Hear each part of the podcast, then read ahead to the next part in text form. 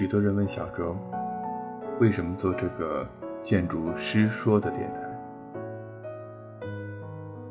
也有许多人问我，你怎么能够有那么多的精力？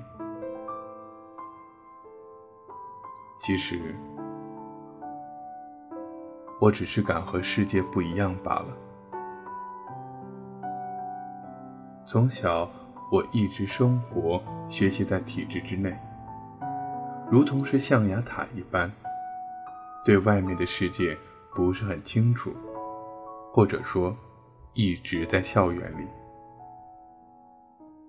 高中时，我和高中的同学们一同建立起了学校的校园电视台，只因为那个时候，我想除了学习，再给生活加点料。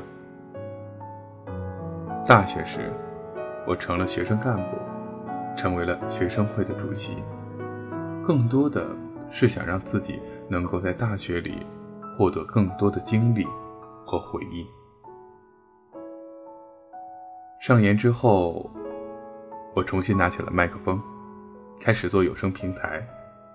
从广播剧到有声小说，我成为了许多许多人耳边的那个人。最初录制节目是高考那年的夏天。中学生总会在一个本子上写下一些悲秋悯人的词句，总是赞叹青春不悔，总是讲述哀愁似水。似乎也就是同时的，当年博客盛行。于是就每天的更新，每天写着自己认为是新文艺的词句，甚至也会写下宝塔诗。当时是一个偶然的机会，认识了青柠檬电台。也不知道现在的 qmon 是否还在，当时就录制了自己的文章，发在了网上。那时。是和许多高考毕业生都不太一样。我没有选择四处的旅游，反而除了学车，那就是自己躲在房间里录音。我选择了和大多数人不太一样的方式，去迎接我的大学。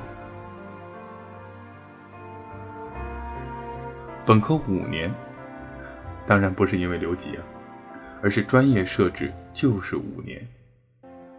我接触了广播剧，接触了有声小说，直到上研一个人去了彩云之南，翻过崇山峻岭之后，我选择了这样的方式作为我的出口。从鬼妖志异到我当道士那些年，从北京进仙记再到短篇精选，我录了许多许多的小说，也一时得到了许多的粉丝，得到了许多的听众。甚至有了自己的粉丝群，有了自己的百度百科。当我硕士答辩以后，我就决定着，我要从自己的专业说起，从自己的专业做起。于是，我开始了建筑师说的时代。直到今年的七月份，正式和荔枝 FM 签约，成为了成长主播。一切其实并不是特殊，也看似十分的水到渠成，而我觉得，只是在选择的时候，我敢去选择一个不一样的。工作之后，我并没有选择能够安置终身的国企，而是选择了周林集团五和国际。可能许多人会说，我是北京人，又是硕士。可以选择去北京院，可以选择去部院，而我却选择了这样一个私企。的确，我选择了和大多数北京孩子不一样的地方——私企。其实我只是不想去选择保险箱，而是去选择了平台。在我看来，平台比保险箱对我更具有诱惑力。我才开始工作。我需要的是更多的机会和拼搏的可能，而不是什么朝九晚五的退休时代。也就是我选择了平台，选择了五合，我得以能够通过建筑师说将自己的声音说给你听。这时，你不免要问，我哪里来的这么多的精力呢？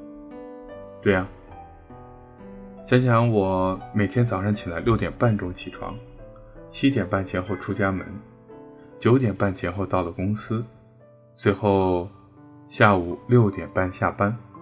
下班之后不知道要加班到九十点钟，当然也会有通宵的时候。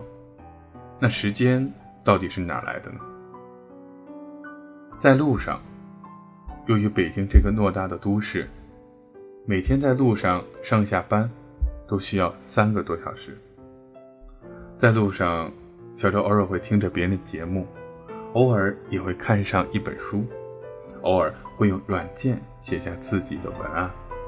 偶尔也会在地铁上睡上一觉，就这样，时不时的也写下了许许多多的内容，也就利用着双休和平时晚上的时间，录了下来，放给你听。每天就是这样，每天也就是这样简单。小周不明白，为什么在路上看一本书、写一个文，在如今已经变得和很多人不一样了，而相比其他。刷朋友圈连连看，这些却成为了大家习以为常。也许手机真的是改变了人很多，而我却选择请你通过手机听到我的声音。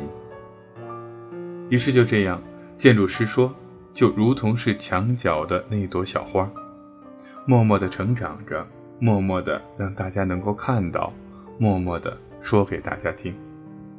而他唯一的不一样，就是他没有去选择花盆，更没有去选择公园，而是选择了建筑的一角。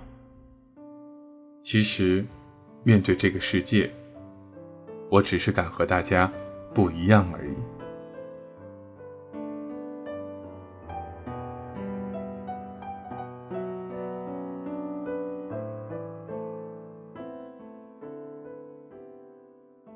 建筑可以用声音诠释。